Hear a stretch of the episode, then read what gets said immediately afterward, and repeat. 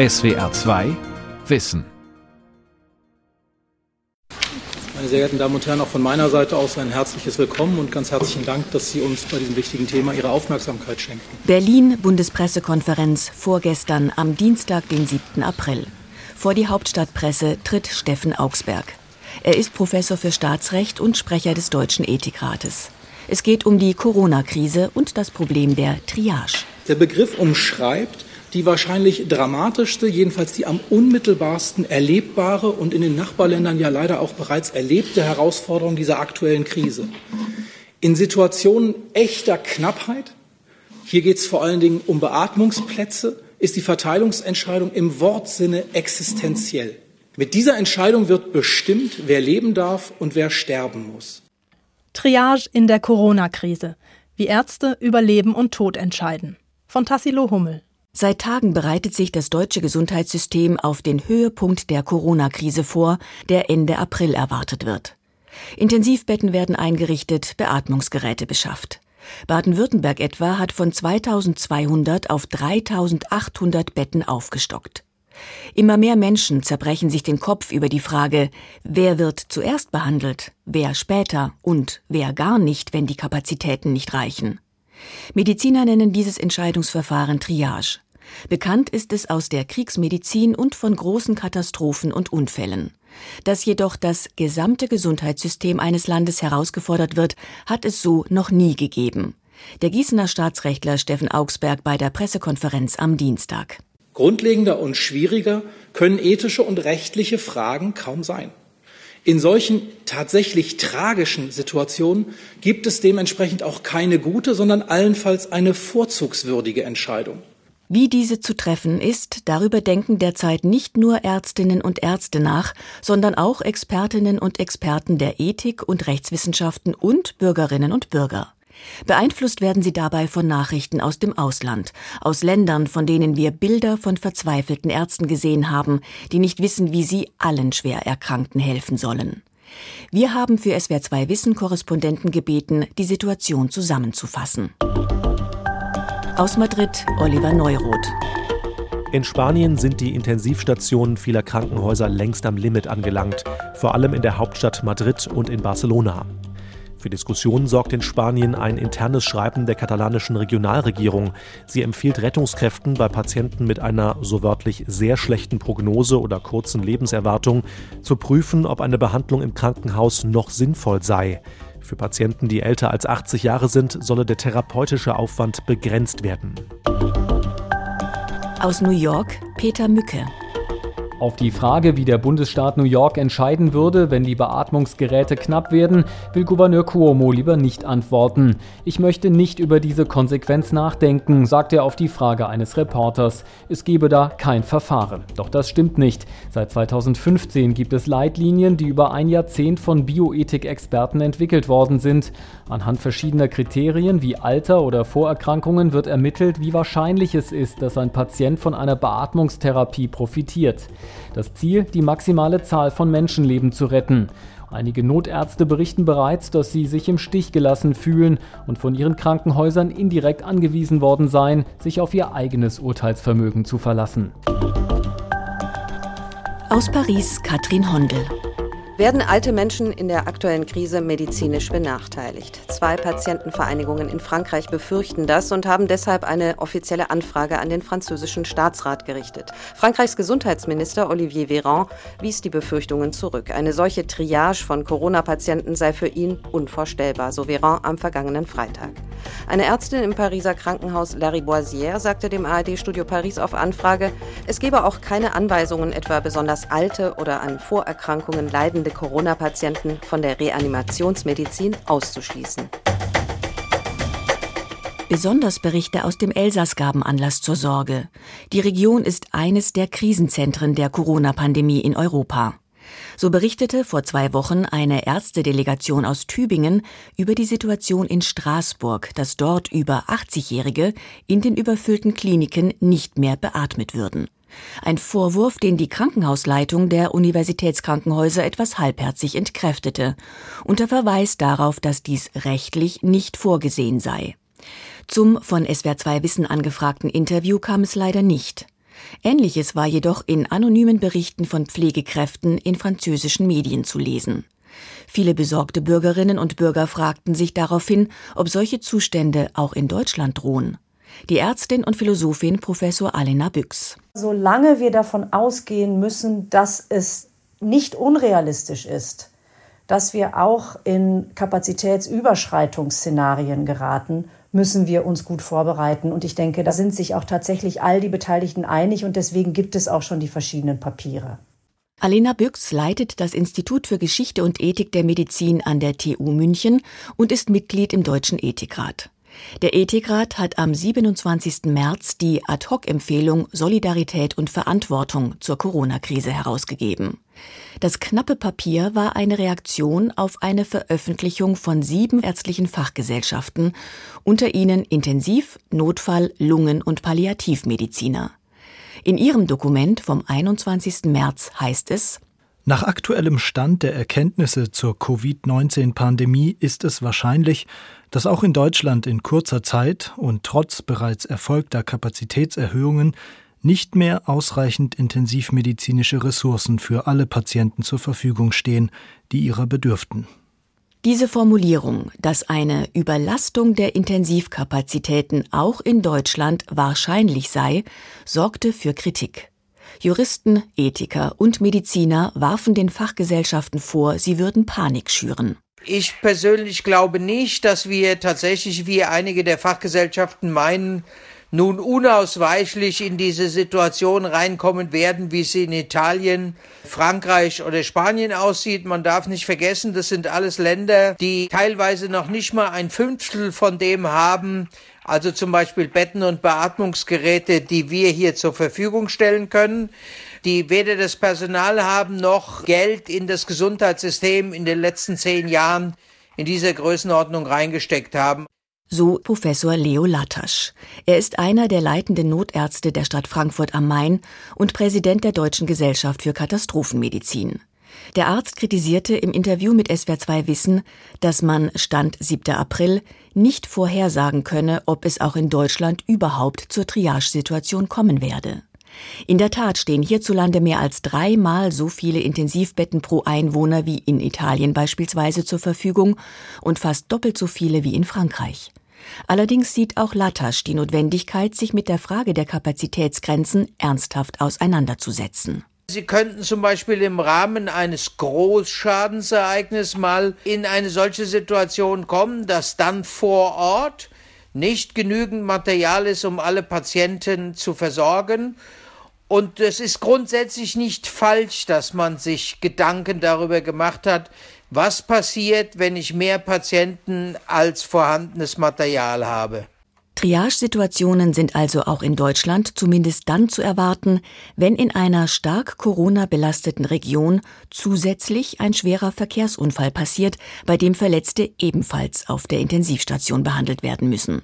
Eine solche Situation habe er in fast 40 Jahren seiner Karriere noch nie erlebt, sagt Latasch. Ich kenne auch niemand, der das je erlebt hat, weil wir noch nie, Gott sei Dank, seit Ende äh, des Krieges je einer von uns in der Lage war, darüber entscheiden zu müssen. Es gibt vielleicht möglicherweise Militärärzte, die in einer kleineren Lage, weil einfach nicht mehr da war, intern entscheiden mussten, so wer wird zuerst versorgt oder wer hat die besten Chancen. Der Verweis auf die Militärärzte entspricht den historischen Wurzeln der Triage. Das Wort stammt vom französischen trier, zu Deutsch aussieben oder sortieren. Wörtlich bedeutet es in drei Gruppen einteilen. Und genau das taten die Feldärzte von Napoleon Bonaparte während seiner Schlachten. Die Mediziner um den Militärchirurgen Dominique Jean Larrey entwickelten ein System, das verwundete Soldaten in drei Gruppen einteilte. Schwer, mittel und leicht Verletzte. Sie wurden damit abgestuft behandelt. Das Revolutionäre, die Triage verlief völlig unbeeindruckt vom militärischen Rang und der sozialen Herkunft der Verletzten. Mit seinen Ambulance Volante mobilen Feldlazaretten und der Triage-Technik rettete der Militärarzt Larrey Zehntausenden französischen Soldaten das Leben. Die moderne medizinische Triage, wie sie etwa im NATO-Handbuch beschrieben wird, fußt heute auf denselben Gedanken. Die begrenzten Ressourcen sollen so eingesetzt werden, dass so viele Menschen wie möglich gerettet werden. Diese Methode nutzen auch Sanitäter bei Massenunfällen oder anderen Katastrophen. Mit der Zeit kam ein weiteres Auswahlkriterium hinzu, das der medizinischen Heilungschancen. Knappe Ressourcen sollen nur für jene verwendet werden, denen auch wirklich geholfen werden kann. Wenn Notärzte die Unfallopfer sichten, teilen sie sie je nach Dringlichkeit und Rettungschancen daher in vier Kategorien ein. Sie binden ihnen Anhängekärtchen mit einem Farbcode um. Rot Verletzte oder Erkrankte mit vitaler Gefährdung der Atmung, des Bewusstseins oder des Kreislaufs, die sofort behandlungsnotwendig sind und dringend in die Notaufnahme müssen. Gelb Verletzte oder Erkrankte ohne vitale Gefährdungen, die innerhalb von vier bis sechs Stunden im Krankenhaus behandelt werden müssen. Grün Verletzte oder Erkrankte mit geringfügigen Verletzungen, die nicht lebensbedrohlich sind. Blau Personen ohne Überlebenschancen, die nur noch in ihrem Sterben begleitet werden können. In der Corona-Krise würden mögliche Triage-Situationen vor allem innerhalb der ersten, der roten Kategorie entstehen, meint der Frankfurter Notarzt Latasch, zwischen Patienten, die allesamt in Lebensgefahr schweben, die dringend künstlich beatmet werden müssen. Also konkret würde das so aussehen, dass zwei, drei, vier, fünf Patienten mehr oder weniger zur gleichen Zeit eingeliefert werden, die sich alle in einem äußerst schlechten körperlichen Zustand befinden. Und sie stehen jetzt da und alle fünf sind beatmungspflichtig. Und jetzt haben sie drei Geräte da. So, und jetzt beginnt ihr großes Dilemma. Dieses Dilemma belastet die Ärzte nicht nur psychisch, es stellt für sie auch ein juristisches Risiko dar. In der Theorie ist dieses Problem seit Jahrzehnten bekannt. Das kommt natürlich normalerweise nicht so oft vor und der Gesetzgeber hat es nicht für nötig erachtet, das irgendwo zu regeln. Also das ist alles freihändige Strafrechtsdogmatik. Da finden Sie in den Gesetzbüchern wenig bis gar nichts zu. Sagt Till Zimmermann, Professor für Strafrecht an der Universität Trier. In der tragischen Situation, dass Ärzte weniger Beatmungsgeräte als Beatmungspatienten haben, müssten sie also frei entscheiden, wer gerettet wird. Es gab im Jahr 2012 eine Simulation, was passiert, wenn wir es mit einem neuartigen Coronavirus zu tun haben, das unsere Krankenhäuser überlastet. Was machen wir denn? Wie wählen wir die Patienten aus? Da steht in diesem Bericht, der auch damals im Bundestag zugeleitet worden ist, wir haben gar nichts. Wir haben überhaupt keine Richtlinien. Das war an Deutlichkeit nicht zu überbieten. Es ist nichts geschehen. Das ist natürlich zum gewissen Punkt ein Versäumnis des Gesetzgebers. Das ist bedauerlich. Sollte man in einer Triage-Situation einer alleinerziehenden jungen Mutter gegenüber einem alleinstehenden älteren Mann den Vorzug gewähren? Sollte man erkrankte Ärzte und Krankenpfleger bevorzugt behandeln, weil diese wiederum selbst mehr Menschen retten können? Was ist, wenn jemand Geld bietet, um zuerst behandelt zu werden? Und wie soll sich ein Arzt verhalten, dessen eigene Mutter in die Intensivstation eingeliefert wird? Sollte man am besten vor der Tragik der Situation kapitulieren und einfach eine Münze werfen? In Ermangelung von Regeln sind Ärztinnen und Ärzte in der Corona-Krise allein ihrem Gewissen unterworfen. Sie können und müssen entscheiden, wie sie es für richtig halten. Um die behandelnden Mediziner in der Corona-Krise zu unterstützen, haben sieben medizinische Fachgesellschaften eilig ein Papier erstellt. Am 25. März legten sie ein Dokument mit Leitlinien vor, in dem das Problem erstmals konkret benannt wird. Darin heißt es Wenn die Ressourcen nicht ausreichen, muss unausweichlich entschieden werden, welche intensivpflichtigen Patienten akut oder intensivmedizinisch behandelt und welche nicht oder nicht mehr akut oder intensivmedizinisch behandelt werden sollen. Dies bedeutet eine Einschränkung der sonst gebotenen patientenzentrierten Behandlungsentscheidungen. Doch wie soll die Auswahl getroffen werden? Alle sind sich einig, nach Kriterien wie Rasse, Geschlecht, Behinderung, Lebensführung oder nach wirtschaftlichen Gründen darf nicht entschieden werden. Die Fachgesellschaften sehen eine Verpflichtung, mit den beschränkten Ressourcen insgesamt so viele Patienten wie möglich zu behandeln. Daraus folgt, Die Priorisierung von Patienten sollte sich deshalb am Kriterium der klinischen Erfolgsaussicht orientieren. Vorrangig werden dann diejenigen Patienten klinisch, notfall- oder intensivmedizinisch behandelt, die dadurch eine höhere Überlebenswahrscheinlichkeit bzw. eine bessere Gesamtprognose auch im weiteren Verlauf haben. Gesundheitlich fittere Patienten würden damit den Vorrang bekommen gegenüber solchen, die zwar genauso in Lebensgefahr schweben, aber in einem schlechteren Gesundheitszustand sind, zum Beispiel aufgrund von akuten Erkrankungen neben der Corona-Infektion oder aufgrund von bestimmten Vorerkrankungen, schlechten Laborwerten oder Immunschwächen. Und wenn das alles zusammengefügt wird, dann, dann werden Sie schon sehen, dass relativ rasch klar wird, dass der eine Neben einem 40-Jährigen, der schon mehrere Schlaganfälle gehabt hat, ähm, der äh, wirklich jetzt mit einer schweren Lungenentzündung kommt, vielleicht auch eine Covid-19-Lungenentzündung. Und wir setzen ihn gegenüber einem 75-Jährigen, der jetzt mit einem akuten Herzinfarkt kommt. Und es wird dann so sein, wenn wir nur noch zwei Ressourcen haben, dann wird man nicht, definitiv nicht nach dem reinen Alter entscheiden. Das versichert Professor Uwe Jansens, der Präsident der Deutschen Interdisziplinären Vereinigung für Intensiv- und Notfallmedizin gegenüber dem SWR-Fernsehen. Jansens war maßgeblich an den Empfehlungen beteiligt. Auch der Arzt und Jurist Hauke Brettel vertritt die Meinung, dass Mediziner die Pflicht hätten, so viele Leben wie möglich zu retten. Er bezweifelt jedoch, dass die klinische Erfolgsaussicht ein sinnvolles Kriterium ist. Die hinreichende Zuverlässigkeit scheint mir nicht gegeben und dann fällt das wieder unter diese Grundidee, dass man Ungewisses in diese Entscheidung nicht einbeziehen sollte, weil wir auch in der Rechtsordnung angelegt ein Gebot der Fairness in dem Sinne haben, dass jeder einen Gleichheitsanspruch auf eine faire Rettungschance hat. Und diese faire Chance nicht durch Unsicherheiten und Ungewissheiten beeinträchtigt werden darf. Dieser Anspruch auf Fairness ist direkter Ausdruck von Artikel 1 Grundgesetz, dem Prinzip der Menschenwürde. Diese verbiete Spekulationen über die Heilungsaussichten eines Patienten, so der Jurist. Eine Meinung, die Notarzt Leo Latasch teilt. An was entscheide ich denn primär überhaupt, was die besseren Chancen sind? Wir wissen, dass zum Beispiel die Beatmungsphasen tatsächlich zwischen zwei und drei Wochen sind. Bis nach 14 Tagen sind aber die Krankenhäuser so vollgelaufen, dass ich bis dahin eigentlich schon entscheiden müsste. Viele befürchten außerdem, die Empfehlungen der sieben Fachgesellschaften würden bestimmte Menschen unweigerlich diskriminieren. Medizinethikerin Professor Alena Büchs diejenigen, die äh, beispielsweise eine chronische Behinderung oder Vorerkrankung haben, sorgen sich, dass sie immer ins Hintertreffen geraten würden, wenn es nur um die klinische Erfolgswahrscheinlichkeit geht. Und das ist durchaus nachvollziehbar. Am häufigsten wurde eingewandt, die Empfehlungen würden ältere Menschen benachteiligen.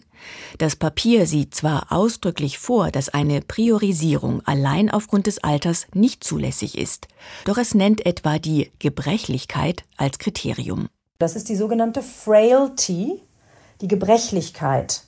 Die ist aber nicht an das kalendarische Alter gebunden, ist auch keine abstrakte Altersgrenze, sondern korreliert verschiedene durchaus altersassoziierte Faktoren der äh, Überlebenswahrscheinlichkeit und der ähm, sozusagen der äh, Möglichkeit von einer medizinischen Maßnahme zu profitieren. Das ist mit dem Alter vergesellschaftet, aber beginnt nicht beim Alter. Das ist tatsächlich was anderes. Im Ergebnis kann das hohe Lebensalter eines Patienten aber sehr wohl mit einer negativen Entscheidung in der Triage-Situation zusammenfallen. Viele ältere Menschen machen sich deswegen Sorgen. Schließlich kennen mittlerweile alle die Statistiken, wonach ältere Menschen eher am Coronavirus sterben als jüngere. In Italien, wo europaweit die meisten Corona-Patienten gestorben sind, wird laut Medienberichten seit Wochen nach dem Alter der Erkrankten triagiert. In offiziellen Handlungsempfehlungen werden italienische Ärzte angewiesen, Ressourcen für zuallererst diejenigen zu reservieren, die die größten Überlebenschancen haben, und zweitens für die meisten geretteten Lebensjahre mit dem Ziel, den Nutzen für die Mehrheit zu maximieren. Die meisten geretteten Lebensjahre bedeutet, jüngeren Menschen schematisch den Vortritt zu gewähren. Deutsche Ärzte und Ethiker scheinen sich einig zu sein, dass es zu einer Altersgrenze aber nicht kommen darf. Also ich habe mir vor ein paar Tagen gerade das Bild der 99-jährigen Dame aus Italien runtergeladen, die das wirklich überlebt hat und äh, strahlend im Bett sitzt und das Team ist um sie herum. Da kann man sagen, na ja, ist ein Einzelfall eine 99-jährige, die das überlebt. Nein, es zeigt gerade, keine dieser Punkte darf letztendlich ausschlaggebend sein. So der Frankfurter Notarzt Leo Latasch, der auch Präsident der Deutschen Gesellschaft für Katastrophenmedizin ist. Sollte der Gesetzgeber die Entscheidungsfreiheit der Ärzte und Ärztinnen also besser einschränken, indem er selbst vorschreibt, welche Entscheidungen nach welchen Kriterien in der Triage zu treffen sind? Uwe Jansens, der als Präsident der Deutschen Interdisziplinären Vereinigung für Intensiv- und Notfallmedizin das Empfehlungspapier entscheidend mitentwickelt hat, sagt Nein. Juristen können am Ende des Prozesses doch nicht medizinische Sachverhalte entscheiden, denn das sind dann medizinische Sachverhalte. Das haben die nicht studiert. Und da müssen sie uns auch vertrauen, dass wir in unseren Entscheidungsprozessen ganz transparent, offen und ehrlich mit damit umgehen und begründen, warum wir das und das gemacht haben. Das größte Problem an dem Empfehlungspapier sehen viele jedoch an einem anderen Punkt. Leo Latasch.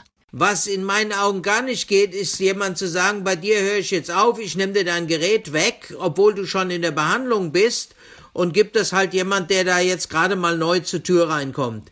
Diese Maßnahme führt das Dokument der ärztlichen Fachgesellschaften explizit auf. Die Entscheidungen sind, gegebenenfalls in für Covid-19 adäquaten Intervallen, regelmäßig zu re-evaluieren und gegebenenfalls anzupassen, insbesondere Erstens bei klinisch relevanter Zustandsveränderung der Patienten und oder zweitens bei verändertem Verhältnis von Bedarf und zur Verfügung stehenden Mitteln.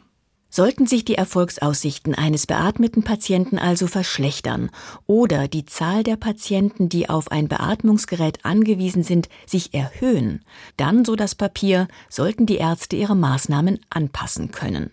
Insbesondere Juristen sind darüber bestürzt. Wenn sich daran ein Arzt hält, kommt er wahrscheinlich mit dem Strafgesetz in Konflikt. Wenn jemand abgehangen wird vom Beatmungsgerät, obwohl er eine Weiterbehandlung wünscht und die auch prinzipiell erfolgversprechend wäre, wir es also mit einem Totschlag durch aktives Tun zu tun haben. Das ist ein ganz schwerwiegendes Delikt, das mit einer langjährigen Gefängnisstrafe bedroht ist. Dies stellt auch der Deutsche Ethikrat in seiner Ad-Hoc-Empfehlung fest. Triage würde hier bedeuten, einen Menschen aktiv durch Abschalten der Geräte zu töten, um einen anderen zu retten. Das kann und muss unserer Ansicht nach rechtlich verurteilt werden. Und gleichzeitig halten wir das Rechtssystem für flexibel genug, um der tragischen Entscheidungssituation Rechnung zu tragen. Steffen Augsberg auf der Pressekonferenz des Deutschen Ethikrates am Dienstag in Berlin. Der Jurist ist Sprecher der Triage-Arbeitsgruppe des Ethikrates und beschrieb damit das Spannungsfeld zwischen dem Strafrecht auf der einen und einer empfundenen Moral auf der anderen Seite. Wenn Ärztinnen und Ärzte in der Corona-Krise wirklich derartige Entscheidungen treffen müssten, bliebe für sie nur zu hoffen, dass die Staatsanwälte und Strafgerichte ihre tragische Situation anerkennen würden. Juristisch vorhersagen ließe sich das nicht, meint Strafrechtsprofessor Hauke Brettel. Das ist mit die schwierigste Frage in dem Kontext im Moment aus meiner Sicht. Und ich habe keine abschließende Antwort. Ich habe keine Anhaltspunkte in der Rechtsordnung finden können, die für oder gegen die eine oder andere Lösung so sprechen, dass man sagen kann, das überwiegt klar. Der Jurist bezweifelt jedoch, dass Mediziner wirklich verurteilt würden. Also das wäre ein ganz handfester Einwand, nämlich darauf hinzuweisen, wovon sicher auszugehen ist aus meiner Sicht, dass Ärztinnen und Ärzte, die leitliniengerecht handeln, davon ausgehen, dass sie so handeln dürfen, dass sie also kein Unrecht tun wollen. Das kann man, glaube ich, auch in der Breite unterstellen. Und wenn man in der konkreten Handlungssituation die Klarheit nicht haben konnte und dann sogar noch verleitet wurde durch das kollektive Bewusstsein einer Fachgesellschaft, dann wird man sicherlich in Anspruch nehmen können, dass man darauf vertraut hat. Brettel, der selbst auch Arzt ist, betont außerdem, dass die Frage nach der Strafbarkeit von Ärzten momentan völlig verfehlt sei. Vielmehr müsse man jetzt gemeinsam darüber nachdenken, wie den Medizinerinnen und Medizinern, die bis zur Erschöpfung und mit größtem Engagement gegen das Coronavirus ankämpfen, in möglichen Triage-Situationen geholfen werden kann. Ein Punkt, den auch die Münchner Ethikprofessorin Alena Büchs betont. Man muss auch unterstreichen, dass es wichtig sein wird, eine psychosoziale Begleitung anzubieten. Auch wenn wir keine Evidenz haben, wie belastend das genau ist, dass es belastend sein würde, steht, glaube ich, außer Frage. Denn egal wie Ärztinnen und Ärzte entscheiden, sie machen sich unweigerlich im moralischen Sinne schuldig. Der Frankfurter Theologe und Medizinethiker Kurt W. Schmidt drückte es in einem Interview mit dem evangelischen Pressedienst so aus. Die Tragik in solchen Situationen ist, dass wir dann auch bereit sein müssen, schuldig zu werden. Wir bleiben dem Menschen, den wir nicht haben retten können, weil wir einen anderen gerettet haben, etwas schuldig. Das ist keine persönliche Schuld und hat nichts mit einer falschen Entscheidung zu tun, da es hier auch kein richtig gibt. Ich spreche hier von Schuld in einem tiefen existenziellen theologischen Sinn. Das Triagepapier der Siebenfachgesellschaften scheint dies zu erkennen und empfiehlt, Entscheidungen sollten immer von mindestens zwei Ärztinnen und Ärzten und einer Pflegekraft gemeinsam gefällt werden. Egal wie sie entscheiden, es werden Menschen sterben, so der Intensivmediziner Uwe Jansens gegenüber dem SWR. Ich glaube, wir werden viele Tränen vergießen, wenn es so schlimm werden würde. Aber eins muss ich Ihnen sagen, es ist halt unser Beruf, der hm, manchmal halt so ist, dass Sie wirklich äh, im Einzelfall Einzelschicksale erleben, die einen äh, erschüttert zurücklassen. Das ist eigentlich unsere Profession. Und wir können natürlich psychosoziale Unterstützung anbieten, aber nennen Sie mir flächendeckend die Krankenhäuser in Deutschland, die Psychologen vor Ort haben, die unsere Krankenschwestern, Pflegekräfte unterstützen. Ob wir dann von Gesundheitssystemen und von den Krankenkassen Psychologen bezahlt bekommen, da bin ich mal sehr gespannt, ja. Es bleibt die Hoffnung, dass Deutschlands Ärztinnen und Ärzten, den Pflegerinnen und Pflegern Triageentscheidungen in der Corona-Krise erspart bleiben. Die Deutsche Interdisziplinäre Vereinigung für Intensiv- und Notfallmedizin hält deswegen eine interaktive Karte bereit, in der sich alle Intensivstationen vernetzen können, um überlasteten Krankenhäusern Patienten abzunehmen. Am meisten wird es jedoch darauf ankommen, wie wirksam die Bevölkerung zur Eindämmung des Virus beiträgt. Die Göttinger Medizinethikerin Claudia Wiesemann, auch sie ein langjähriges Mitglied des Deutschen Ethikrates, bringt es so auf den Punkt. Alle Anstrengungen der Gesamtgesellschaft zielen darauf ab, den Ärztinnen und Ärzten und den Pflegekräften diese schwierigen Entscheidungen zu ersparen, um genau eben diese Katastrophe, es ist eine, wäre eine menschliche Katastrophe zu verhindern.